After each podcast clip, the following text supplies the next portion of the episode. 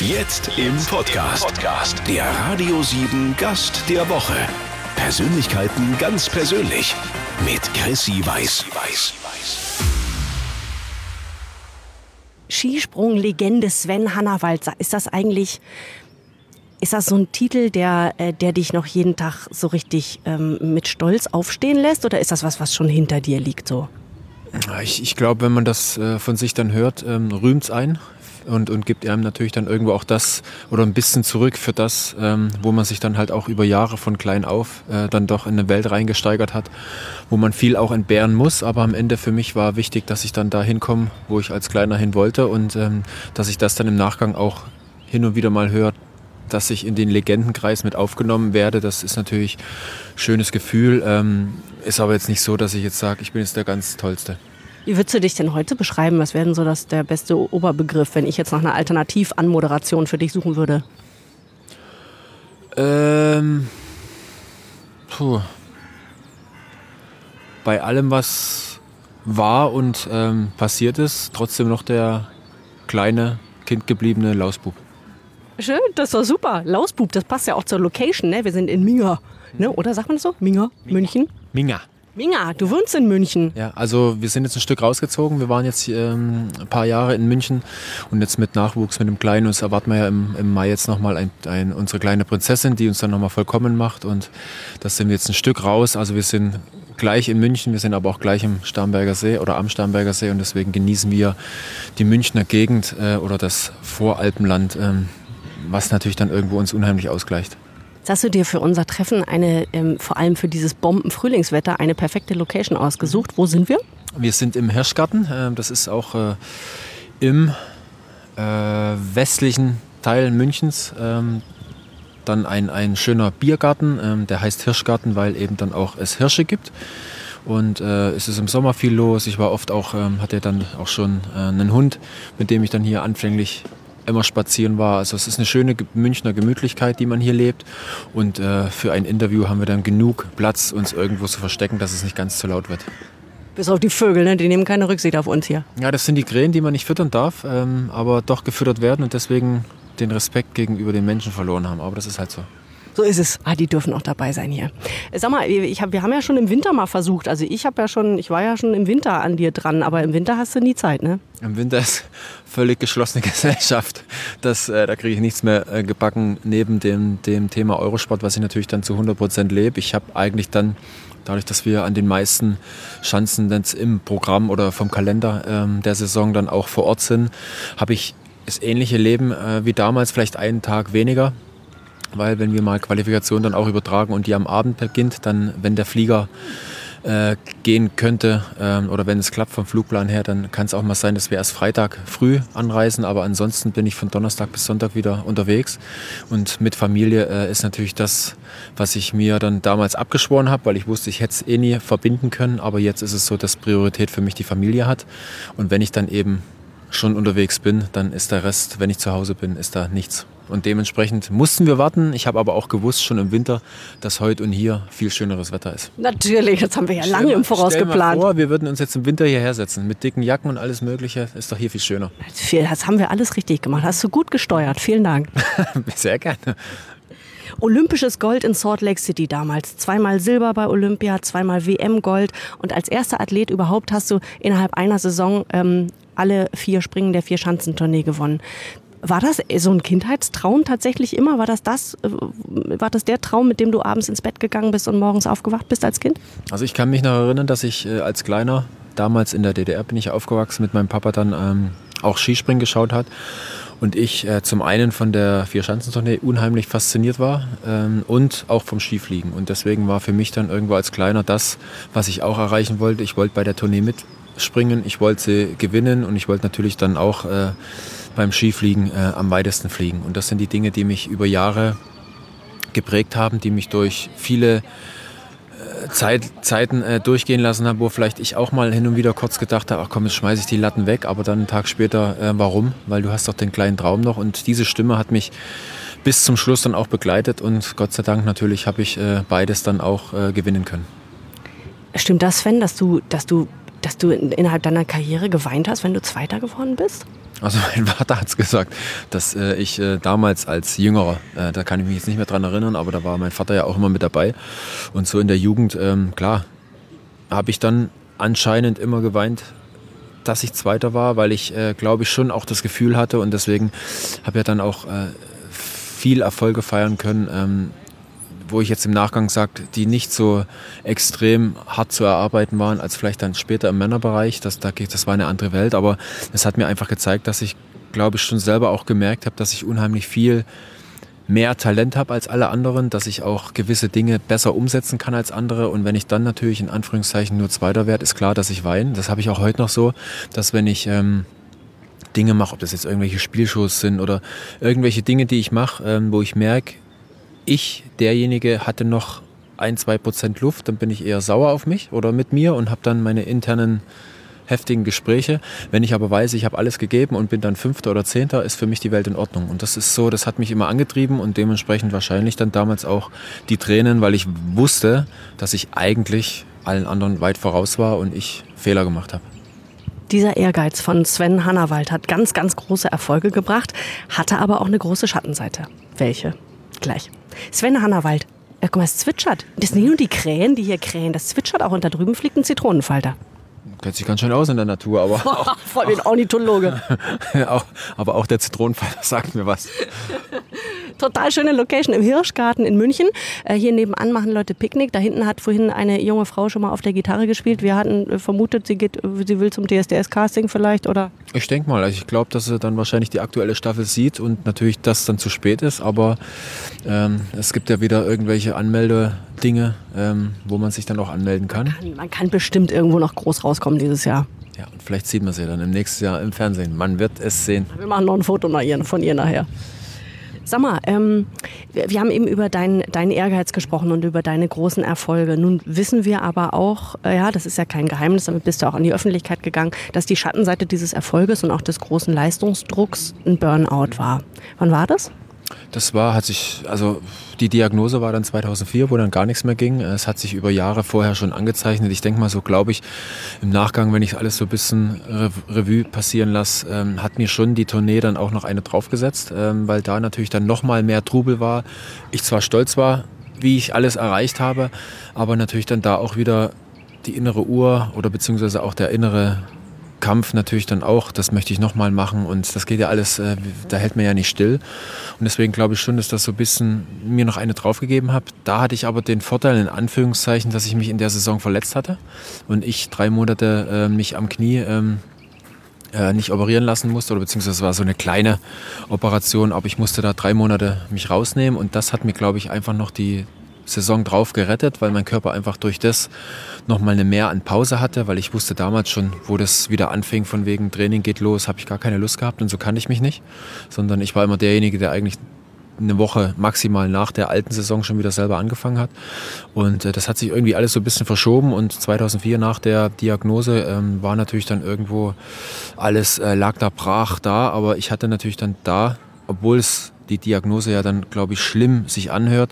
Für mich war es aber wichtig, dass ich endlich den Grund nach anderthalb Jahren Arztbesuchen ähm, habe, ähm, der für mein ganzes Chaos, für mein äh, leibliches Befinden ähm, einfach dann auch äh, zuständig ist. Ja, an welchem Punkt geht man denn tatsächlich zum Arzt und sagt, hier stimmt was nicht? Weil ich meine, da ist ja, ich sage das jetzt mal so, es gibt ja ganz viele, ich schließe mich damit ein, die fühlen sich gestresst oder müde oder man, man hat das Gefühl, es zerrt alles an einem. Man hat viele Verpflichtungen beruflich wie privat und kommt selbst total zu kurz. An welchem Punkt gibt man dem Kind denn diesen Namen Burnout? Ich glaube, ähm ähm, natürlich hat es bei mir mit einer Müdigkeit angefangen, die auch nach zwei Wochen Urlaub nicht aus dem Körper war, aber da habe ich noch nicht die Unruhe gehabt in mir. Also wenn man dann irgendwann mal merkt, dass man, dass man schon ein volles Programm hat, dass man aber keine Möglichkeit mehr hat, irgendwie sich so ein bisschen rauszunehmen, äh, sich so ein bisschen zurückzuziehen, einfach mal ähm, Gedanken äh, verträumt, irgendwo sich auf eine Bank zu setzen und den Tag an sich oder die, die, die Situation an sich genießen kann, ohne schon wieder irgendwas im Kopf zu haben. Was muss ich noch machen? Das muss ich noch machen. Der nervt mich auch noch und hier und jetzt und das. Also das ist das Gefühl. Und das ist so ein Punkt für mich, da ist schon was am Laufen. Und dann, ehe ich jetzt irgendwo anfange von wegen, ja, mein Rücken tut weh, ich gehe zum Arzt, zu einem Orthopäden oder sonst irgendwas, gehe ich als erstes mal dann zu, zu, zu einem äh, Arzt für Psychosomatik, weil ich ja weiß, dass ich einen, einen gestressten Alltag habe und dementsprechend natürlich die Gefahr relativ hoch ist, dass ich schon etwas weiter im, im Thema drin bin. Also jemand, der jetzt keinen Stress hat äh, und vielleicht mal ein bisschen unruhig ist, der braucht da nicht hingehen, sondern äh, das sind diejenigen, die ein komplettes Programm haben und das ist auch vielleicht mal eine Mutter, die auch ähm, 24 Stunden versucht, für ihre Kinder alles zu geben und äh, auch viele viele äh, ja, Dinge dann auch regeln muss und so weiter und so fort. Auch die sind betroffen über eine Zeit und dementsprechend, das ist einfach in sich reinhorchen und äh, gucken, was da los ist. Ähm, was wäre passiert, wenn du nicht zum Arzt gegangen wärst? Ich habe was von dir gehört und gesehen, da fiel das Stichwort Robert Enke und das hat mich natürlich sehr aufhorchen lassen. Ja, das ist, ähm, ich bin im Nachgang heilfroh. Es gibt natürlich leider, muss man sagen, das traurige oder tragische Beispiel mit Robert Enke, aber für mich oder für alle, die dann da draußen vielleicht auch ein bisschen lapidar mit dem Thema umgehen und von wegen, ah, jetzt kommst du auch noch mit Burnout. Ich glaube, dass äh, wenn ich auch weiter in meinem Leben geblieben wäre, natürlich mich um eine Therapie gekümmert hätte, aber trotzdem das gleiche Umfeld gehabt hätte, mein, mein, meine Wohnung gehabt hätte, mein, das, das Thema Schwarzwald und so weiter, in dem ja dann irgendwo auch alles so ein bisschen sich, sich äh, zugespitzt hat. Wenn ich da weitergeblieben wäre, dann ähm, glaube ich, kommt der Körper irgendwann mal an einen Punkt, ähm, wo er dann nur noch einen Ausweg sieht und dann schickt er dir natürlich dann irgendwo, so krass es auch klingt, das befreiende Zeichen, ähm, die dann irgendwo auch ähm, dem Leben ein Ende zu setzen. Und das, ich bin im Nachgang heilfroh, dass ich direkt keine Gedanken hatte von wegen, ach, ich möchte nicht in die Klinik, sondern für mich war klar, direkt in die Klinik so schnell wie möglich, dass ich endlich wieder weiter Skispringen kann. Befreit wie eh und je. Wobei das schon das Ziel war dann, ne?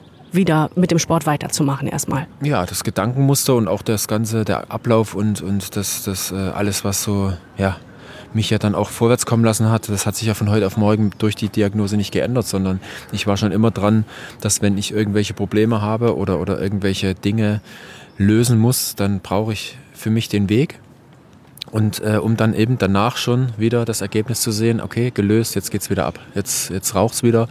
Und so war es genau gleich. Das habe ich natürlich dann anders eingeschätzt, weil ich es eher so gesehen habe als mal kurz ein bisschen Ruhe, mal in Anführungszeichen mal ein bisschen intensiveren Urlaub, ähm, ähm, sich einfach noch mal ein bisschen mehr um sich zu kümmern, auch mal zwei Monate lang und danach äh, gibt es wieder Attacke. Und dass das natürlich nicht war, das, das musste ich dann später und ich betonen wirklich, musste ich einsehen, weil ja der Kopf dann mittlerweile mit dem Abstand auch wieder raus aus dem ganzen Zirkus ja schon sich wieder damit befasst, oh, die Tournee, die hat sich schon immer gut angefühlt. Oder es waren schon wieder so positive Gedanken dabei, die mich innerlich so ein bisschen strahlen lassen haben.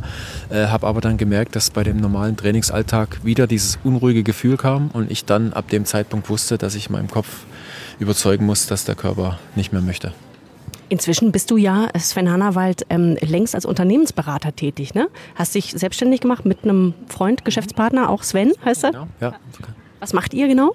Also ähm, er kommt ja dann auch von, er hatte schon mal mit damals mit Robert Köpke äh, eine ähnliche Konstellation, dass man praktisch dann irgendwo dann auch äh, für Firmen irgendwelche natürlich auch Vorträge macht. Und in meinem Fall sind wir natürlich spezialisiert, was das Gesundheitsthema angeht, dass jeder Einzelne für sich wieder dann auch die innere Stimme spürt, wie ich sie heute von mir auch wieder spüre und ich mich dann eben nicht verleiten lasse von Dingen, die ich rechts und links sehe und der hat jetzt einen, noch einen neuen Computer und dann hat er hier das noch neu und hier gib ihm und da kann er das auch noch schneller machen. Davon lasse ich mich gar nicht mehr verleiten, weil ich wirklich auf meine Stimme höre und ähm, wenn es der gut geht, dann geht es äh, mir gut und dementsprechend äh, lasse ich nichts ran und das ist das, der Ansatz im Sommer über, also sprich ab April bis äh, Ende Oktober, maximal noch Anfang November, aber ab Mitte November ist dann wieder bis das nächste Jahr drauf im März nur Skispringen angesagt und dementsprechend lasse ich in beide Welten nichts ran. Also im Sommer habe ich mich jetzt vom Skispringen ein bisschen rausgenommen, dass ich auch die Familie noch leben kann, um dann irgendwo auch im Winter äh, wieder Vollgas geben zu können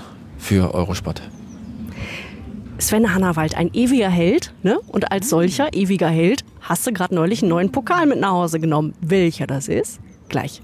Skisprung-Legende Sven Hannawald. Wir haben ja vorhin schon hast du gesagt, man kann dich schon noch so nennen, ne? weil das ist ja einfach das ist ein Riesenteil deines Lebens. Das ist ja auch eine Identifikation, ne? oder? Ja, Skispringen war mein Leben äh, und ist nach wie vor mein Leben. Ich meine, ich merke natürlich schon, dass ich viele Dinge dann auch jetzt äh, machen kann und ausprobieren kann, äh, aber letzten Endes nichts ans Skispringen rankommt. Und deswegen bin ich froh, dass äh, ich wieder so weit bin, dass ich mich so weit rausgenommen habe aus dem aktiven Skispringen, dass ich das passive Skispringen auch genießen kann. Das war am Anfang auch ein größeres Problem, nicht mehr aktiv dabei sein zu können.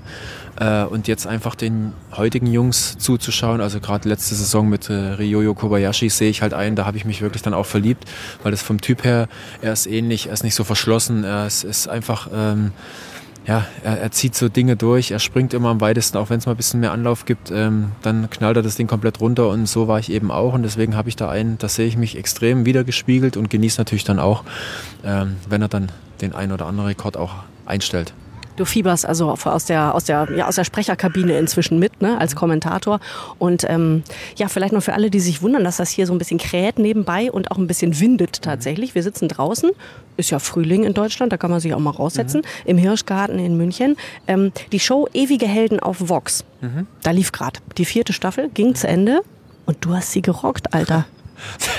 also ich meine, ähm, ja, ich bin natürlich heilfroh, ähm, aber letzten Endes ähm, weiß ich, dass äh, alle acht, äh, also vier, vier Jungs und äh, vier Mädels, natürlich auch äh, in ihrer Disziplin Größen waren und ich auch relativ schnell gemerkt habe, dass sich keiner irgendwas einschenken lässt, sondern ähm, da wirklich acht über Ehrgeizlinge äh, dann am Start sind und, und du natürlich dann genau von vornherein wusstest, das wird jetzt echt unangenehm, weil keiner aufhört und äh, du halt irgendwo also für mich gefühlt 300 Prozent über deine Grenzen gehen musst. Aber die Grenzen sind halt eben die, die, da kann ich mich auspowern und das hat unheimlich Spaß gemacht. Dass es am Ende dann natürlich geklappt hat, ähm, bin ich unheimlich froh. Ähm, dass man am Ende oben steht, aber letzten Endes hätte ich drei, vier äh, andere auch nennen können, die das genauso gewinnen hätten können. Aber am Ende lief es für mich und somit habe ich es natürlich dann auch genutzt und mit nach Hause genommen. Also acht Spitzensportler, die in Spanien aufeinandertreffen ne? und allerlei Competitions gegeneinander, in allerlei Competitions gegeneinander antreten.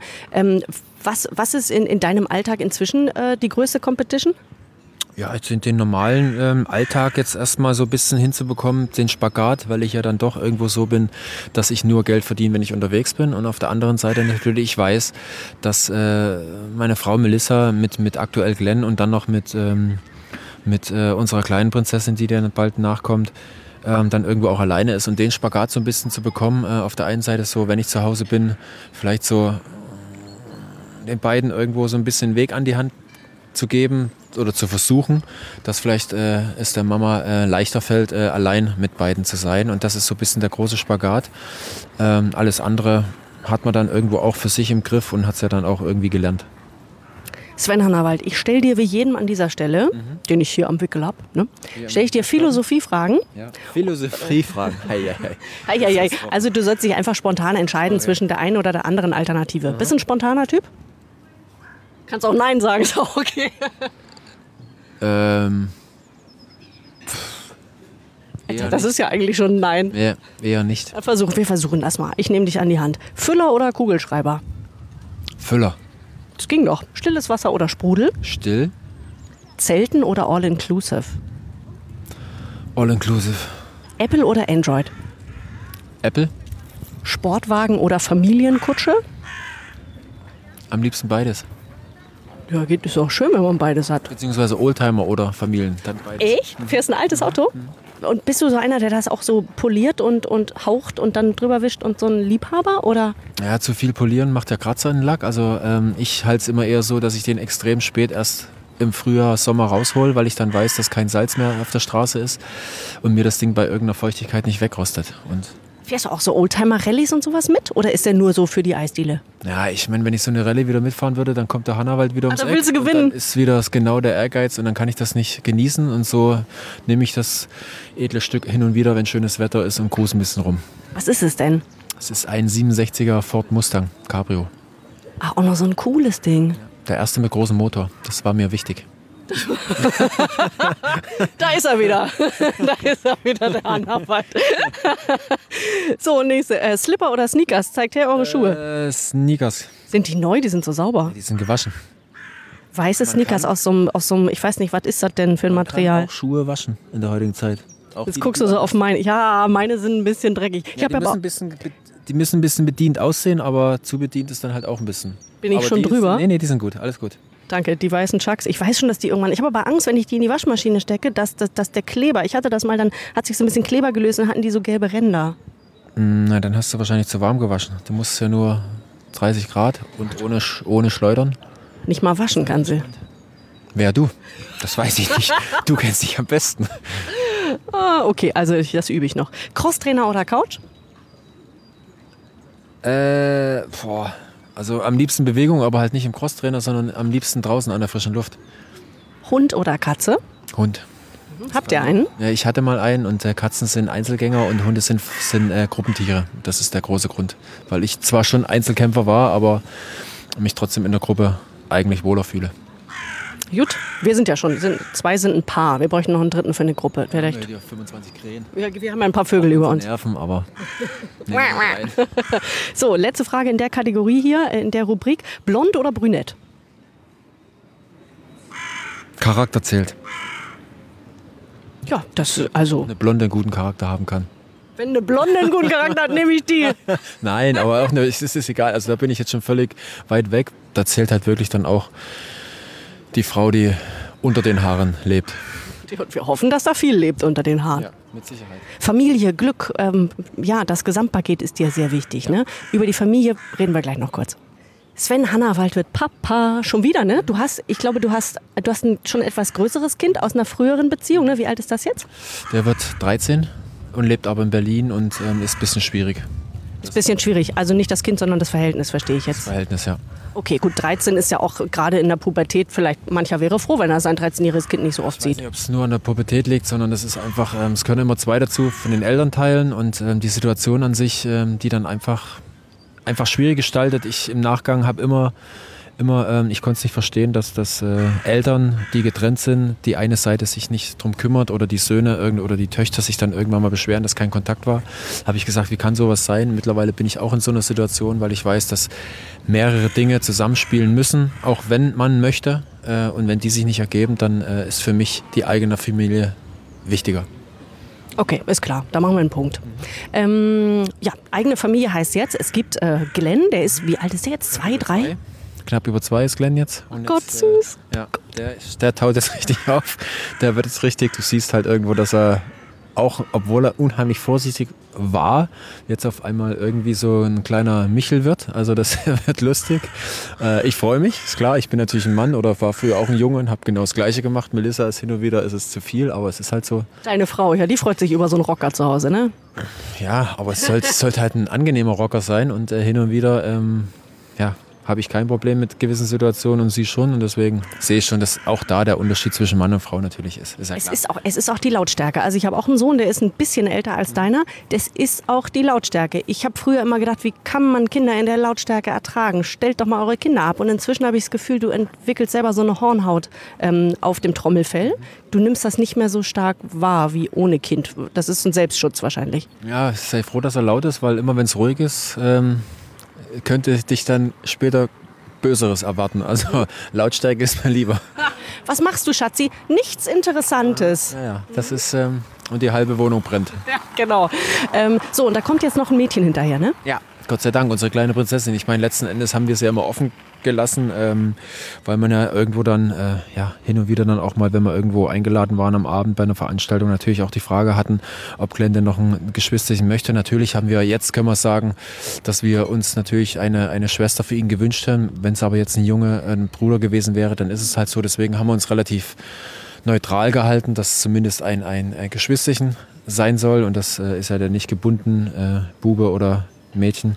Und jetzt sind wir aber unheimlich froh, dass wir dann es auch genießen können, dass es direkt geklappt hat und auch mit einem Mädchen. Und das ist ja nicht, nicht mehr so normal, äh, weil wir auch viele im Umfeld haben, die dann auch viel versuchen und das doch nicht klappt. Und dementsprechend sind wir sehr, sehr froh, dass äh, wir das so leben dürfen. Was lernst du denn, Sven Hannawald, von deinen, von deinen Kindern, was du vielleicht selber gerade in der Leistungssport-Ecke deines Lebens, die ja sehr viel Raum eingenommen hat, nicht, nicht konntest? Die Welt funktioniert als Kind einfacher. Ne? Und ich, ich äh, nehme da immer so ein bisschen Beispiel, dass ich mich dann auch aus der Erwachsenenwelt wieder rausbegebe und in die Glenn-Welt oder dann eben auch äh, unserer Prinzessin dann irgendwo Welt eintauche und das natürlich mich unheimlich ausfüllt und mich auch hin und wieder so ein bisschen an meine Wurzeln, die ich teilweise vielleicht auch vergessen habe, äh, dann auch wieder zurück äh, erinnert. So, jetzt habe ich eine Abschlussfrage an dich. Also Frauen darf man nicht nach dem Gewicht fragen, ne? Darfst ja nie, darf Frauen auch irgendwie nicht nach dem Alter fragen. Ich persönlich finde das beknackt, aber ähm, du als Skispringer, du musstest ja, ja Jahrzehnte deines Lebens irgendwie ein Minimalstgewicht halten. Was hast du, was hast du da gehalten? Also zur Tournee, das war mein ähm, erfolgreichstes Gewicht, äh, 63 Kilo. Und äh, man testet natürlich dann, ob noch weniger geht, aber das war dann nicht mehr möglich. Also Du bei, musst auch irgendwas essen, hey. ja, haben wir schon. Ich meine, letzten Endes geht es ja nur darum, dass du ähm, die Energiebilanz negativ gestaltest. Also wenn ich jetzt hier drei, drei halbe Spanferkel vernascht, Wir sind im Hirschgarten in München, da könnte man noch eins kriegen. dann weiß ich, dass ich dann äh, anhand von den Kalorien mich, äh, glaube ich, gefühlt die nächsten anderthalb Tage bewegen müsste. So, und dann ist es wieder egal. Ähm, wenn ich natürlich dann irgendwie mehr esse, als dass ich verbrenne, liegt es natürlich nahe, dass äh, sich das irgendwo dann in ja, Masse umwandelt, die ich eigentlich nicht brauche. Guck mal, jetzt kommen die schon mit ihrem Bierwagen hier. Ah nee, die räumen ab, weil da so viele Maß Bier draufstehen, aber die sind alle leer. Ja. So, jetzt aber jetzt äh, die, ähm, die Frage, auf die ich hinaus wollte. Was wiegst du jetzt? Jetzt habe ich äh, um die 78, also habe 15 Kilo zugenommen. Ich weiß, Das ist ja schon fett für deinen Job eigentlich. ist schon, ne? Deswegen kann ich auch gar nicht mehr anfangen. Vorbei, Selbst auch wenn schade. ich wollte, wollen würde und selbst wenn ich die, die, die beste Technik hätte, das, das beste Material hätte und auch körperlich äh, fit wäre, ich hätte keine Chance anhand vom Gewicht, weil das für uns das Maßgebende ist. Zu dick zum Skispringen. Aber weißt du was, Sven Hannawald? Ich finde das gar nicht schlimm. Ich auch nicht. Schön, es war sehr, sehr schön mit dir. Ich danke dir für deine Zeit. Dankeschön. Gleichfalls. Vielen Dank fürs Einschalten. Wir hören uns hier nächste Woche um diese Zeit wieder. Bis dahin, nichts kaputt machen, bitte. Dankeschön.